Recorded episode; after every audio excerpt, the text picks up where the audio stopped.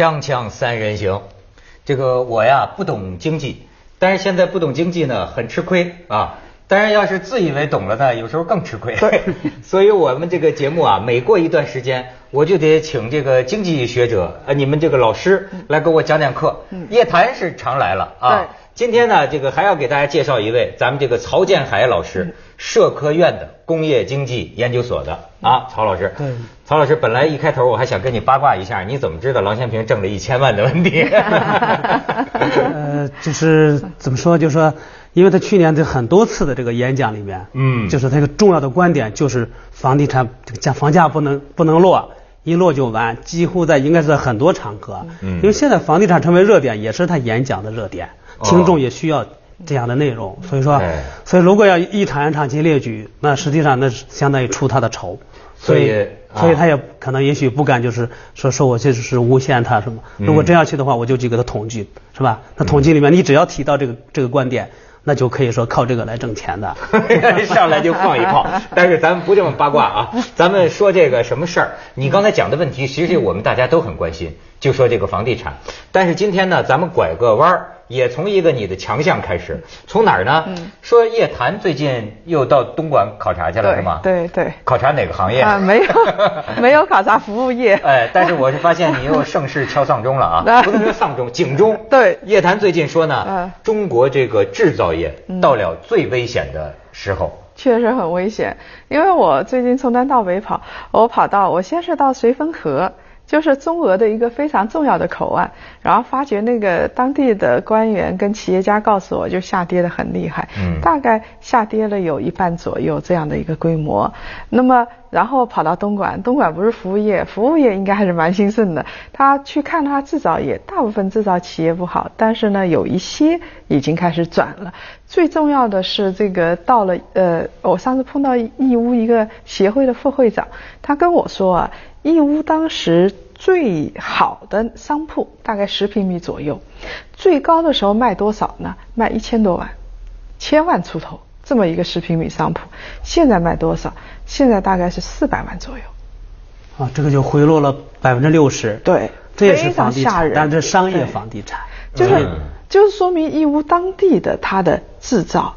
它的这个销售这一块已经出了很大的。我看有人写文章说，现在这个就说这个制造业啊，都面临的就是说，呃，不接单是等死，接单就是找死，就是这种境地。接单他也找不到人，所以所以最后可能是违约，违约最后要赔偿，赔都可能赔不起。现在这个这次有就是讲的就是这是又一次的就是国际产业转移。那这次转移的一个基本的特点就是，那么去年这个是应该说上本世纪初的时候有一次转移，那是就是向中国转移，主要是向中国从从欧美啊向中国转移，因为中国的世界工厂的条件是最完完备的。那么这次的转移可能就是逃离中国大陆了。哎，你说这儿我们正好还有一个图可以给大家看一看这个大方向啊，你看这个箭头啊，美国的这个企业这个这制造业离开中国。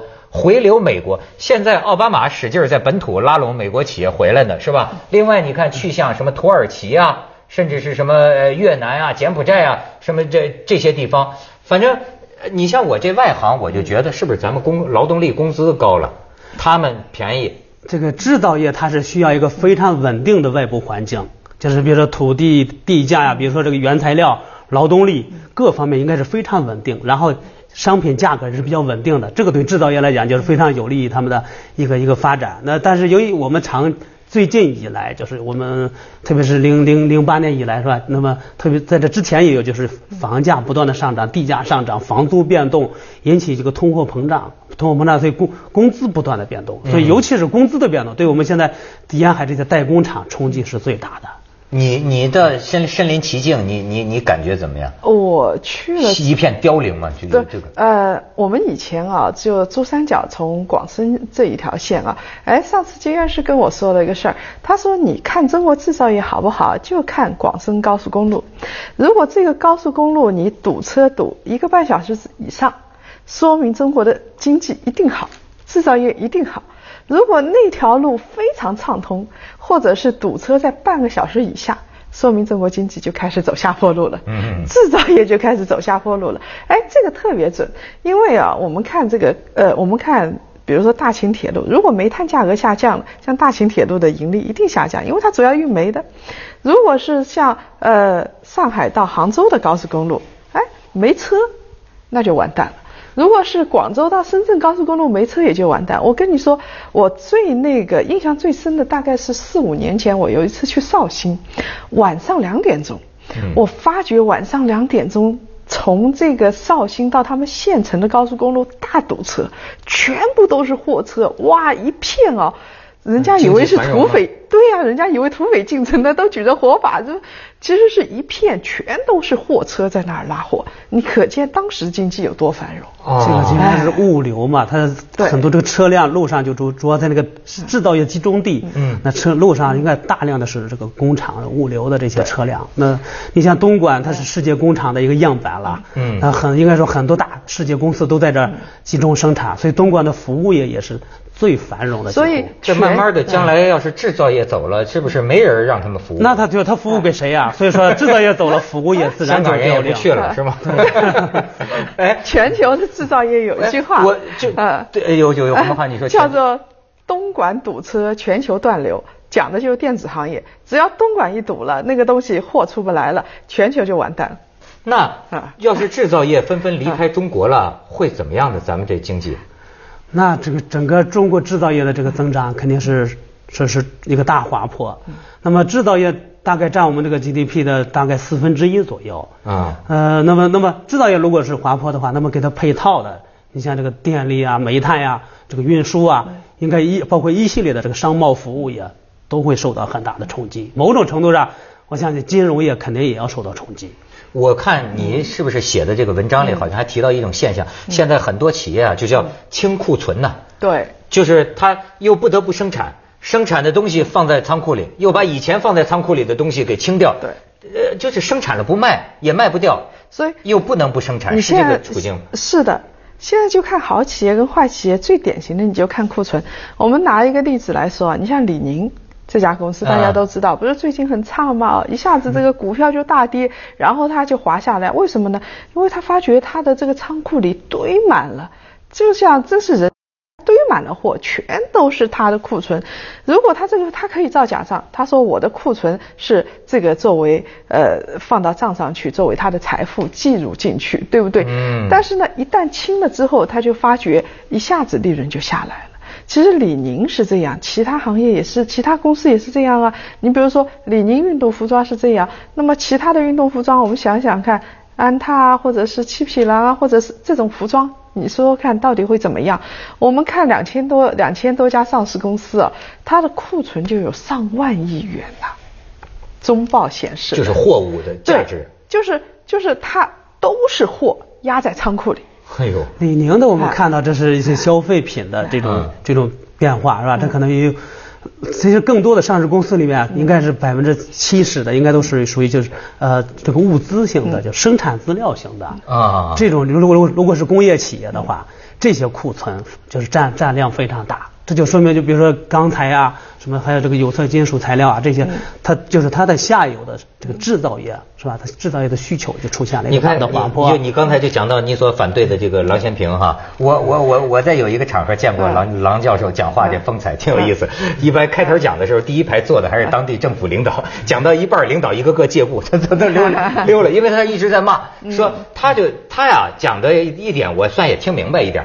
他那意思就中国经济的前景那就一片黑暗，各方面都不行，产能过剩，制造业不行，那个也不行，那个也不行。但是最后往往这个观众就问他，就说那到底应该怎么办呢？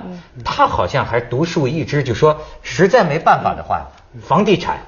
对他一直是但这也是你你反对他的。对对对，他觉得就说什么都不行了，最后房地产是中国最后一个支柱，这个支柱他说是不能倒的。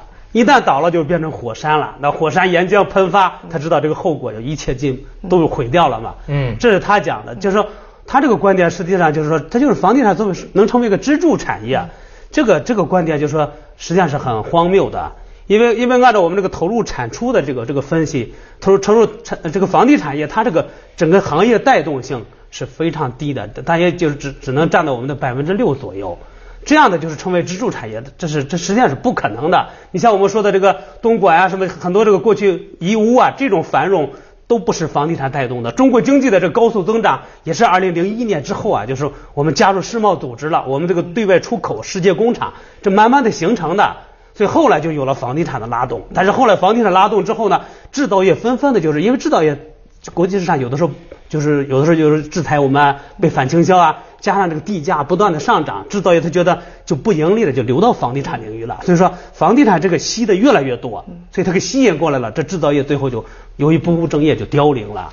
当然郎郎教授就说了，正是制造业流流入导致了房地产过热，他但是他忽略了这个地产商啊炒楼啊是吧？还有地方政府这种作用才是关键的，他不肯说地产商和炒楼的。你是吧？你的意思是，正是高房价导致了制造业凋零？对，你是对对反过来推的我反过来，所以他那个观点我显然是不承认的。他们你说他这话任志强听了高兴吗？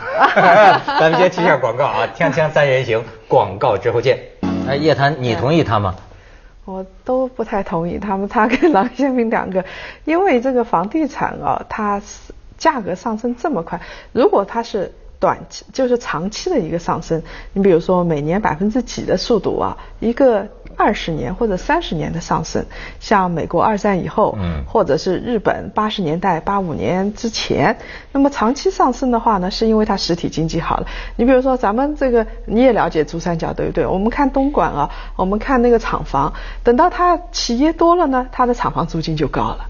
啊，这这说明这个呃当地的实体经济越好呢，房地产是价格是会往上走的。那么我们再来说底特律，底特律如果是汽车工业很好，底特律房价一定上升。如果是汽车行业一片凋零，当地的工人都没地方去，汽车企业也破产了，那个地方的房子白送给你都不要。那地方就有一美元一套房嘛，对就在底特律嘛，对因为美国的房子还要交税是吧？交房产税，对，他有房产税，然后后后面还背了债务，比如说他背了十五万美元的债务，然后呢债务给你，然后就问你收一美元，说我这个房子给你，你要不要？大多数人还是不会要。因为觉得底特律房子还是起不来，汽车只要汽车行业起不来，那个地方就起不来。然后呢，工人流失，技术人员流失，很多这个一些黑社会啊或者什么就进去了，那个地方就更加糟糕了。宜居，完全不可居住了，这住宅就失去了它应有的那种价值。但是呢，有一点就是，如果说在短期内啊，三五年内房价就急速上升，你比如说每年百分之二十速度上升，我们二零零九年对不对？很典型的，一年上升百分之二十几，你二零八年年底买套房，零九年年底你发觉翻了一倍。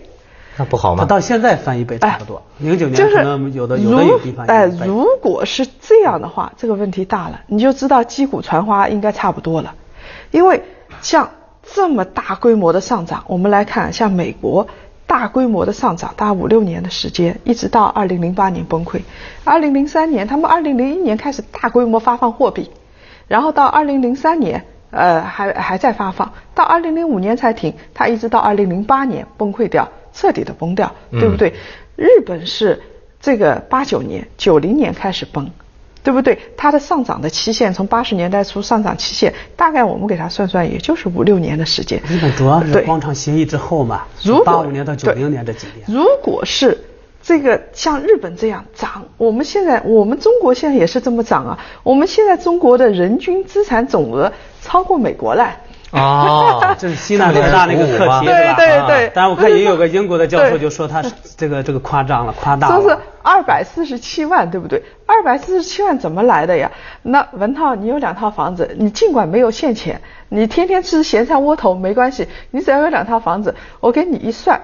资产用现价给你一算，哇，你千万富翁啊！这就是泡沫对，经济，就这么算的。泡沫经济对可能家家都成为可能百万富翁。是但是如果家家去套现的话，那可能这个就完了就崩盘了。哎，他也许连那一半可能都不到。所以呢，这个呃，房地产这个短期上升，肯定不是制造业引起的，肯定是货币引起的，就是货币量太大。印票子哈对，就是印票子，票子毛了，房地产价格就会大幅上升。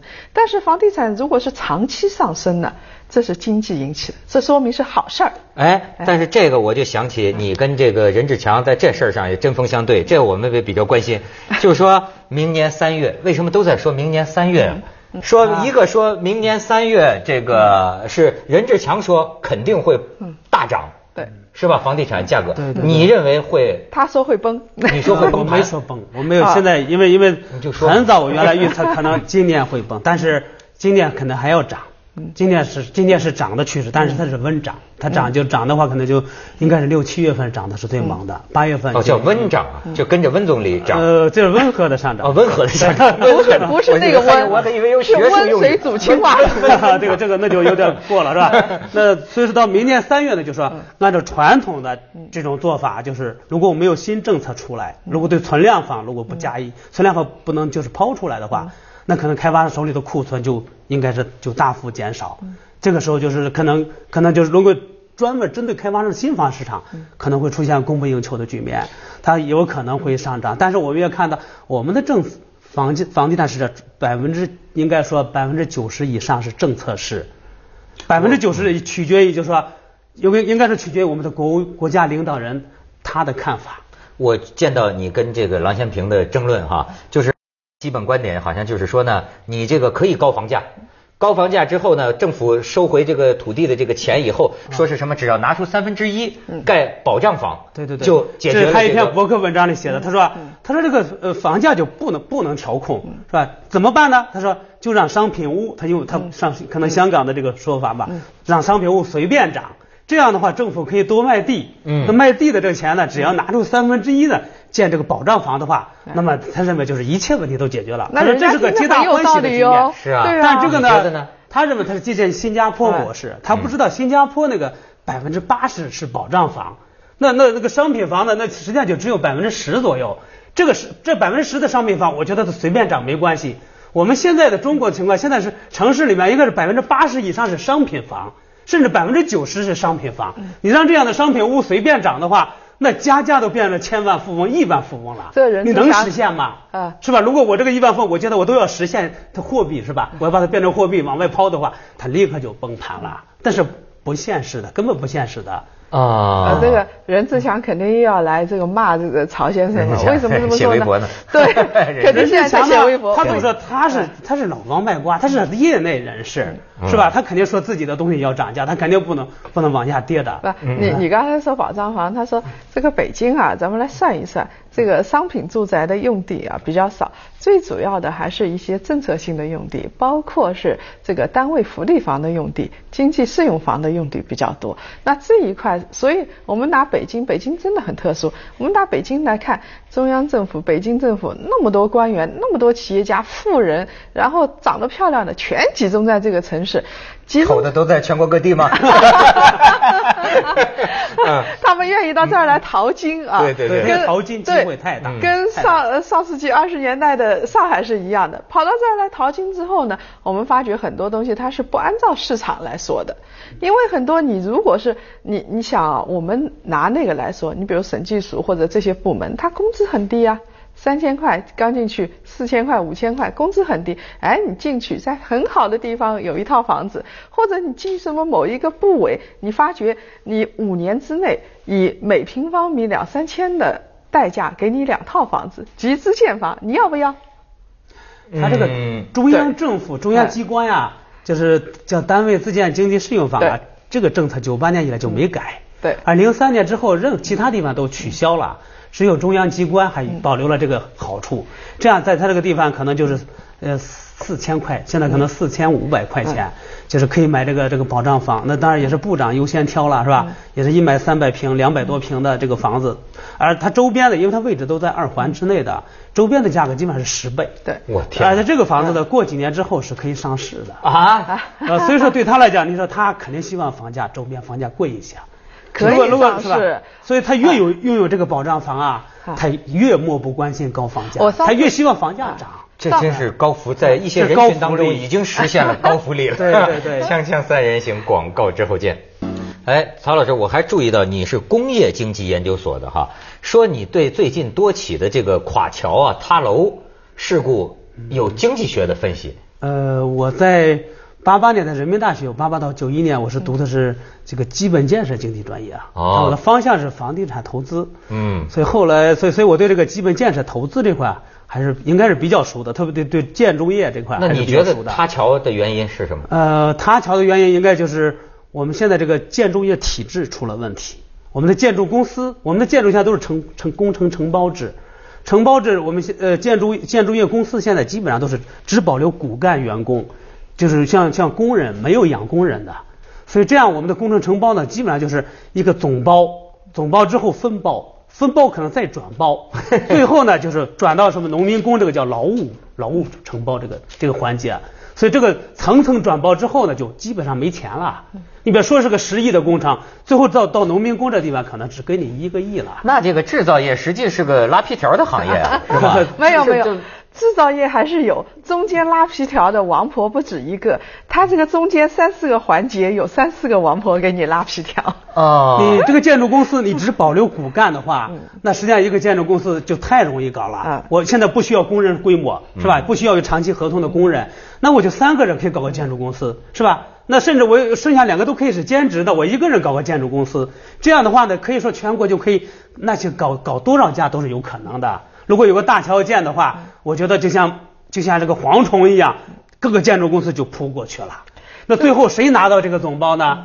那肯定还是看谁的关系最硬，谁可以拿到这个总包。拿到之后，他又他又建不了，他什么都不懂，他只能就就就再转包出去，是吧？这个包最后这这种建筑业体制改革，这是一个到现在为止还是搞承包制的，而且对建筑公司啊，我们缺乏一个很好的一个就是行业性的准入。所以说，实际上就就两三个人就可以搞个公司。这个中铁最近这个发生的一件事情，就是打群架，就是我拿到项目，然后呢，现在我自己去做。他说我以前一直是我给你拉的皮条，我给你拿到项目，你怎么不给我钱呢？然后就打起来了。这个事儿最近比较有名。啊。然后像那个呃，我上次听一个人跟我说，他是这个发包商，就是业内资深人士，他跟我说。所有的环节，所有的环节都有人收到税，那你你钱给我，然后我有资质，我去承包，我有关系，我去承包，然后到最后四五重之后的话，接着下来为您播出西安楼冠文明启示录。所以这制造业也该塌了，制造业只能挣最后那点钱，工民工啊什么一块挣。